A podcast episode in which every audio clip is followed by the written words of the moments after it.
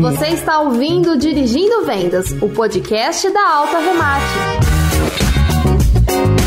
Aqui é o Fulvio Massaro, um dos pilotos da AltaRemate.com. Piloto agora aqui com vocês o Dirigindo Vendas. Vem conosco, vamos acelerar tudo.